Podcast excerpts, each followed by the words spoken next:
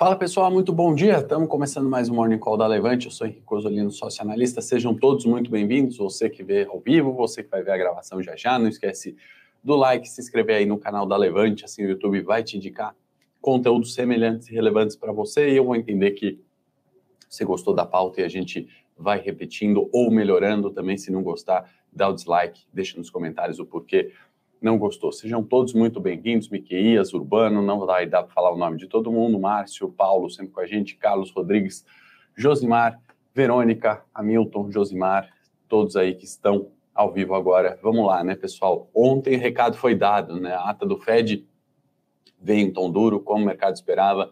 Li bastante coisa sobre a ata, li a ata, é, vi alguns comentários também de outros colegas e eu tenho algumas considerações, vou fazer ela já já no cenário global, acho que é o que predomina. Obviamente, vamos falar alguma coisa sobre Rússia e também sobre lockdown de China e cenário local, né? Já vi, tem pergunta aí sobre Petrobras, temos um novo CEO, né, um novo presidente, novas indicações, vamos ver, já vão falar alguns comentários e outros fatos importantes aqui de fluxo gringo, e cenário local. Antes, vamos passar pelos mercados, né? Fecharam um negativo, muito, muito disso em vista né, da ata do Fed ontem, Xangai menos 1,42, índice Nikkei menos 1,69, Eurostock subindo no momento 0,88, S&P também subindo 0,26 com as bolsas abertas agora, né?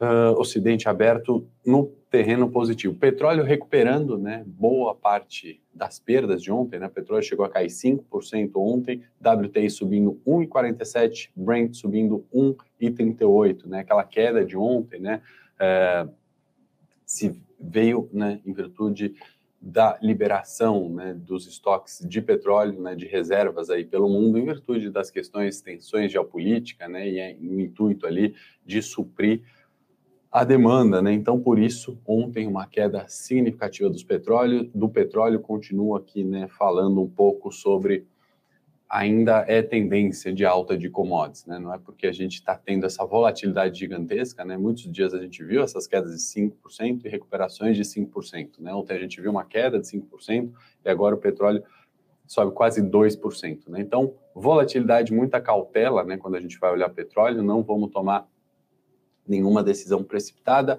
Minério de ferro caindo, ou melhor, né, fechou em queda no Porto na China de 2,22%. E com esse mau humor, né, todo, ou pelo menos essa cautela de ontem, já tem alguns comentários, não acho que é um mau humor, um viés negativo ali para a bolsa, né? A gente viu uma recuperação de preços, né, no pregão de ontem aqui no Ibovespa, aquele respeito dos 118 mil pontos, aquela, aquele ponto de suporte, né, da análise técnica ali intermediário, né, entre os 120 e os 115, foi testado ontem e respeitado. Né? Ele é um suporte não tão significativo, mas eu acho que reforça, né, pelo menos, um viés de que subida de juros nos Estados Unidos não é só bolsa para baixo. Né? A gente já vai falar sobre isso. O dólar que subiu 1,19 ontem, né, em virtude de todo o cenário, e também da, de toda aquela queda recente. Né? Vocês lembram que a gente, quando colocou o gráfico aqui, né, o dólar rompendo 5, é, 5,000 né, no dólar futuro, indo buscar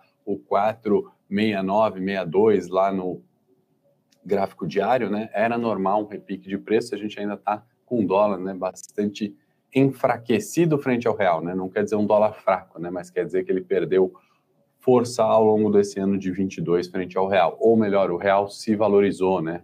Então vamos lá, o que, que a gente teve da ata, né, e os comentários que eu vi do mercado, vou trazer aqui e vou colocar também minha opinião para a gente, né, longe de ser o dono da verdade, mas como que a gente sempre toma as decisões de investimento, né? Por isso, de novo, né, estou compartilhando com vocês, pedi para a produção colocar os vídeos de imersão de curto prazo. A gente tem uma série de conteúdos gratuitos para disponibilizar, e a gente tem batido muito nessa tecla da imersão de curto prazo, porque essa volatilidade dos mercados no petróleo, na guerra, nas interferências políticas ou não, né, de conselhos aqui na Petrobras, subida de taxa de juros traz um cenário, né, de alta de bolsa no Ibovespa, a hora que a gente vê 100, 120 mil pontos, que eu falo tantas vezes aqui no Morning Call, porém com volatilidade, né? Não foi uma subida só linear, né? Às vezes subiu demais, às vezes caiu demais, mas voltamos ali, né?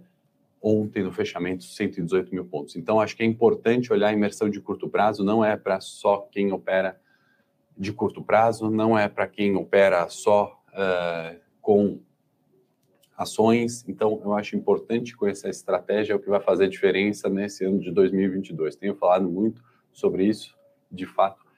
Eu acredito nisso, eu acho que é importante você pelo menos conhecer. Então, assim, estou insistindo porque eu quero que todos, pelo menos, assistam essas três videoaulas aí, que a gente preparou. Um conteúdo tá bem legal. É, não vai tomar muito seu tempo, tá lá disponível, vai vendo um pouquinho por dia, se não tiver tempo, né, de ver uma videoaula inteira. Acho que tem no máximo meia hora um vídeo, tem vídeo de 15 ou 20 minutos, então acho que vale a pena. Por quê? Ontem, né, ata do Fed e uh, tivemos, na minha opinião, tá, eu vou colocar tudo que eu li, vi especialistas falando e vou colocar a minha opinião. O mercado, né, justificou a queda, o mau humor ontem, né, e a maioria é, acabou comentando sobre essa subida de juros dos Estados Unidos, né, sobre aquela inversão da curva de juros que a gente tem falado aqui, né, quando os juros futuros de 10 anos, por exemplo, paga mais do que os juros de dois anos, né, o Tesouro Selic deles, né, a T-Note, é, a gente tem é, essa preocupante inversão de curva de juros. Né? Então, especialistas em mercado justificando né, que a ata dura, né, ou seja, hawkish, falcão, é, de aperto monetário, né, a ideia de subir juros trouxe essa cautela para o mercado. Né? Esse é o ponto um. Ponto 2, né? além da subida de juros, tem aquele discurso de enxugamento do balanço do Fed. Né? O que, que é isso? São vendas ali de ativos financeiros que o Fed foi colocando dentro do seu balanço, né? foi comprando esses títulos, aumentando o seu balanço, justamente para incentivar né, retomada econômica. Ele vem fazendo isso desde 2008, quando foi a crise do subprime, né, a bolha imobiliária nos Estados Unidos, que fez as bolsas naquela ocasião mundiais né, despencarem. Né?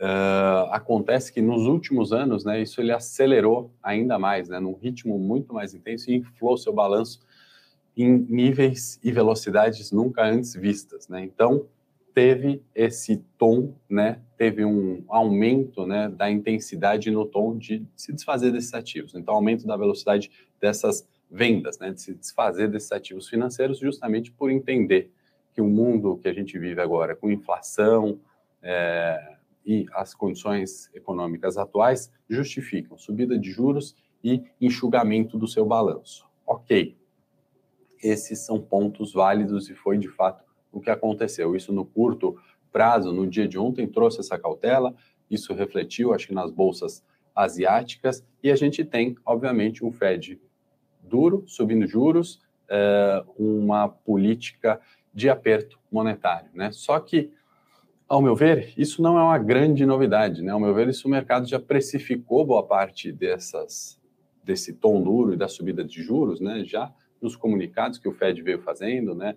Nas, nas falas do Jerome Powell, presidente, dos próprios membros ali, né? Da, do, do, do Banco Central Americano, e a gente teve também, né? A, a, informação foi é, colocada ali que alguns dos membros já tinham interesse em subir meio por cento na última reunião, não apenas 0,25, né? E não foi feito isso causa da tensão geopolítica, né? Rússia e Ucrânia esperaram, subiram só meio por cento e uh, tendem aí uh, tiveram, perdão, né, cautela com a questão geopolítica. Por isso veio 0,25 na última reunião. E aí com isso, né, que o mercado coloca, né, uma aposta maior na subida de meio por cento já na próxima reunião, lembrando que tem mais seis reuniões aí de subidas de juros. Né? Então, na minha opinião, não seria estranho ver um juro americano chegando na casa dos 3%.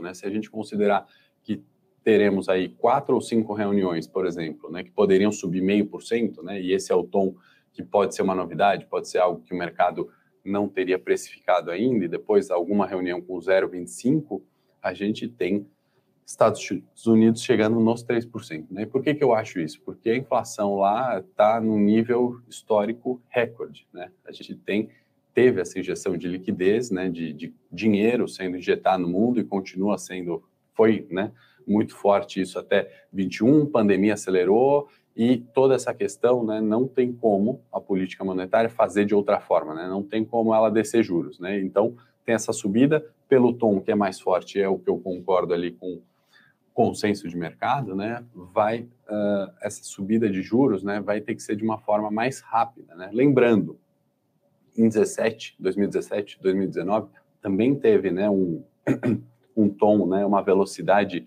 grande, né, nessas né, nessa é, nessa determinação da política monetária e a gente pode observar isso em 22, né, e talvez numa velocidade muito maior, mas aí eu justifico, né, é, o balanço do Fed subiu, né, o tamanho do balanço, né, o ativo financeiro que está no balanço do Fed subiu de uma forma muito significativa, muito mais rápida também do que a gente viu em 17 ou 19, né? Então, tudo isso, ao meu ver, não necessariamente é bolsa para baixo. Né? Então, de novo, né, eu lembro quando a gente falou aqui sobre o Copom, né, nessa medida de subjuros, né, voltar para sair de juros negativos praticamente no Brasil, né, quando estava ali na casa dos dois, vim para casa é, dos 10, né, a gente está falando de uma, é, um aperto monetário. O que, que a gente viu com bolsa? A gente viu bolsa subindo. Minha única consideração, o que, que é diferente agora? Né? Agora a gente tem um juros no Brasil, né, e aí já puxo para a pauta local, num nível é, alto, né, num nível mais justo, mais correto, mais condizente com o risco brasileiro, e um juro americano agora subindo. Né? Então, se daquela naquele momento, né, a gente falou, poxa, Rússia, tensão geopolítica, qual emergente que paga um juro real positivo, ou seja, acima da inflação? O Brasil veio se destacando, subindo juros. E agora é normal também que tenha um ajuste e não é uma inversão, né? Não é que agora migra todo o capital que veio para cá, vai para os Estados Unidos porque subiu meio por cento. Não, né? Mas agora a gente pode estar chegando, né? Eu não estou falando que a gente está chegando a um limite de aumento de juros aqui. A gente tem a inflação aqui, a inflação acho que aqui preocupa muito mais do que nos Estados Unidos, mas se a gente seguir Campos Neto, Banco Central, né, presidente do Banco Central brasileiro, dizendo que o pico de inflação aqui é abril, né, e a gente poderia chegar em 11%, tem IPCA amanhã na agenda, a gente vai trazer os dados, deve acelerar. É, considerando esse fato, né, essa premissa como correta, né, a gente pode ver um juros no Brasil estabilizando e juros americanos subindo. Né? Então, essa diferença, né, essa velocidade de bolsa 100 mil, 120, não vai ser a mesma, né, tudo mais constante, 120, 130 mil pontos, por exemplo. Agora temos um juro americano subindo. Tem também Banco Central, política monetária do Banco Central Europeu, que atrasou demais, né? A gente falou bastante no morning, né, no início do ano, alguns mornings atrás, sobre o atraso né, da política monetária na zona do euro, com inflação também recorde na Alemanha, toda a questão de gás, de energia impactando né, os preços ao consumidor eh, europeu e o Banco Central atrasando a subida de juros. Né? Então, Europa com juros negativos, né? não de hoje, vem subida de juros lá. Então, o recado, né, o título do Morning Call que o Banco Central do Mundo, Fed, deu o recado é justamente esse. Né? A gente está vendo no mundo de inflação alta, as commodities estão disparando. Né? Não é à toa que a Bolsa Brasileira também tem se beneficiado dessa alta de commodities. Não tem outra forma. Né? O recado está dado, é subida de juros. E continuando aqui né, na pauta local para a gente entender né, se juros aqui continua subindo ou se a gente está chegando de fato né, próximo ao fim de ciclo, algo que não foi tão claro para mim na última ata do Copom, né, que ele indicou aumento, mas que não se encerraria por ali, né, poderia vir novos aumentos. A gente tem uma notícia positiva para a inflação aqui, né, o fim, ou melhor, bandeira verde na energia, 16 de abril, vamos pagar menos na conta de luz. Então, quem quer pagar menos a conta de luz, dá o like se está gostando do conteúdo. Estou feliz que a conta de luz vai reduzir. Quanto vai reduzir? Né? Pode reduzir em 20% ali numa média da população, né? segundo especialistas que olham no detalhe o número. E isso é positivo. Né? A gente está vendo é, o peso né, da energia na inflação, né? e isso tem favorecido a gente buscar aí esse pico de inflação ao ano, talvez em 11% torço de fato para que seja um pico e que o nosso amigo Campos Neto, presidente do Banco Central brasileiro, esteja correto, né? que a gente de fato alcance esse pico em abril. Então, dado positivo, né? Se isso fosse feito em maio, a gente poderia ter uma redução ali de 0,20, né, nos índices de inflação, esse, essa redução bem reduzida. Vamos ver IPCA amanhã, a gente vai comentar aqui no Morning, acho que é, isso tem total relação com os nossos investimentos, preço de bolsa, né? Porque, via de regra, juro para cima é bolsa para baixo. Eu já falei isso aqui porque uma das formas de chegar num preço-alvo de uma ação é você pegar fluxo de caixa futuro daquela companhia, descontar a uma taxa de é, a taxa de desconto, né? E você embute ali a Selic, né? Então, se você sobe esse juro, né?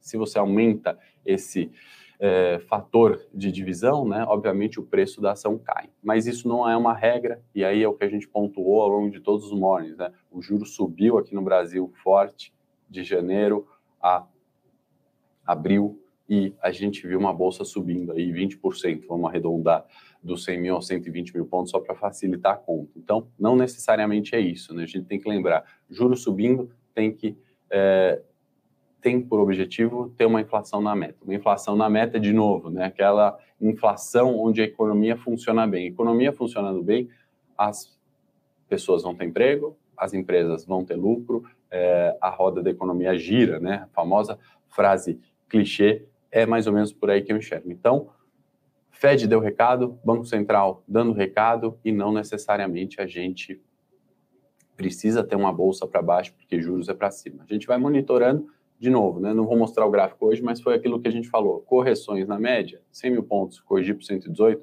é normal. 118 corrigir para 115 é normal. Isso não interfere na tendência de alta. E aí a gente vê né, os noticiários, as preocupações, por isso que eu trago aqui os comentários e as opiniões, não só minhas, né, como de outros economistas, de artigos, de jornal, enfim, de televisão, né, porque a ideia aqui é debater ideias e tomar a melhor decisão para os nossos investimentos, não acertar né, e falar que é, é, a gente é o dono da verdade, não é essa ideia, né? A gente tem mais uma vez a crítica do fluxo de gringo na B3, né? Que agora abril vai encerrar de novo, né? O quarto mês que a gente está vendo pessoas ou o jornal, a notícia falando, olha, gringo acabou, já entrou muito na B3, vai sair agora. A né? B3 erra o dado, todo mundo fala, ah, é lógico, não tinha tudo isso de capital estrangeiro, bolsa nem não caiu ali, mesmo com o erro da B3 de quase 30 bilhões. É, acho que continua no mesmo fluxo que a gente viu até aqui, de gringo não, né? justamente por, por causa daquelas questões que a gente falou. Juros aqui tende a normalizar, né? não subir tanto, pelo menos a premissa atual é essa, e juros americanos começam a subir. Né? Então, o, a, o diferencial de juro ali não fica tão interessante quanto era lá atrás. Deixa eu ver aqui se tem mais alguma coisa. Ah, e pauta local, né? Obviamente, Petrobras. Uh, que eu trouxe aqui. Acho que não vou gastar muito tempo, né? A gente discorreu bastante sobre ela nesses morning calls ao longo da semana. Veio o presidente, ok. Isso para mim não tem grande novidade, né? Então só a notícia é o presidente da Petrobras, né? E aí a pergunta, né? Se recupera de preço, eu acho que sim, né? Pode recuperar os 2,5 bi que perderam valor de mercado no dia da confusão ali, né? Se vai ou não vai o presidente, se pode ou não pode. É, mas isso reforça aquilo de que a gente tem falado todos os dias. Interferência de preço parece que ficou um pouco mais difícil, uh, interferência na política de desinvestimento parece que ficou mais difícil. O nome, de novo, né, é um cargo técnico, o cara é bom, né, todo mundo fala do histórico, não tem como ser, ser ruim, né, você não tem um histórico, você não tem uma experiência para ocupar um cargo né, desse tamanho na Petrobras. Né? Então, tudo isso parece que vai agradar o mercado, parece ter uma recuperação de preço. Tem novidade em preço de Petrobras? Não, 32 suporte, 34 resistência. Ela está assim de algum tempo. Né? Petróleo caiu 5% ontem, ela não caiu na mesma toada, porque segue descontada de outros quesitos micro, né? que foi a lambança ali, né? É, com o, uh, a indicação do uh, do CEO, né, Adriano Pires, que agora é o José Mauro Coelho, e para é, presidente do conselho, Mário Weber, tá bom?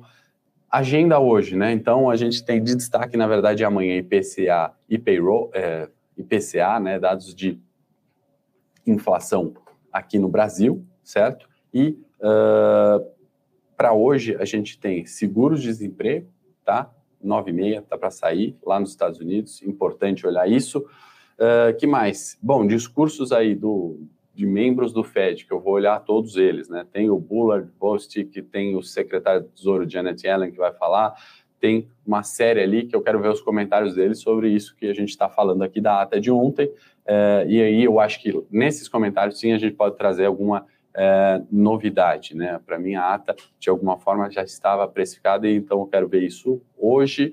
Tem quatro ou cinco entrevistas aí pronunciamentos para ver e amanhã eu trago para vocês, tá? Cenário corporativo, Eletrobras subiu, né? Acho que foi a maior alta ontem, num dia de bolsa em baixa, em virtude da capitalização, privatização, todas as questões que a gente tem falado aqui é, no Morning Call, né? Teve talvez um atraso no processo de votação sobre a modelagem, sobre o preço ideal ali da privatização, mas ainda assim subiu. Eneva encerrou o programa de recompra que iniciou em dezembro de 21, né? Então recomprou aí mais algumas ações encerra o programa. E CBA, né? Eu trouxe algumas aí, pauta corporativa um pouquinho também mais tranquila hoje. Eu trouxe umas fora do radar, talvez que a gente não fale tanto. CBA, porque a gente fez uma operação no trade dos cinco dias, que é a minha carteira semanal aqui na Levante, né? De é, com CBA e aí, né, a gente pegou um rompimento, uma resistência, alguns pontos técnicos que ajudaram a gente fazer na operação, e acho que hoje, né, saiu a notícia do que explicou aquele fluxo, aquela alta muito positiva que possibilitou, acho que a gente encerrasse com 7, 8% naquela operação, e muita gente perguntou, né, sobre o ponto técnico e o porquê, e na verdade, naquele momento era um ponto técnico. Hoje a gente sabe o fundamento, o que é um bilhão do follow-on, né, sucesso ali no follow-on, a gente comentou ontem sobre a, os cancelamentos de IPO esse ano, né, mais de 39 empresas cancelaram IPOs, porém, a parte de follow-on, né, que é aquelas empresas que já estão em bolsa e lançam novas ações para melhorar sua estrutura, né, foi ali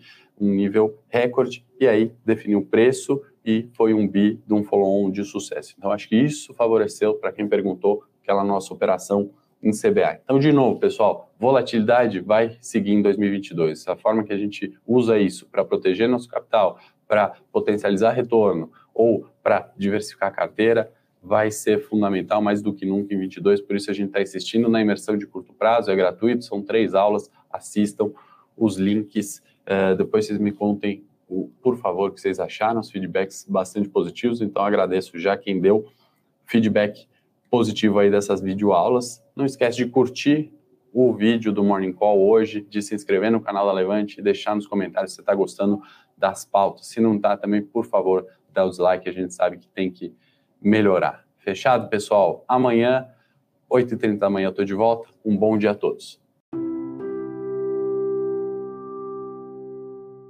Para saber mais sobre a Levante, siga o nosso perfil no Instagram, levante.investimentos. Se inscreva no nosso canal do YouTube, Levante Investimentos. E para acompanhar as notícias do dia a dia e mais sobre a Levante, acesse nosso site levante.com.br.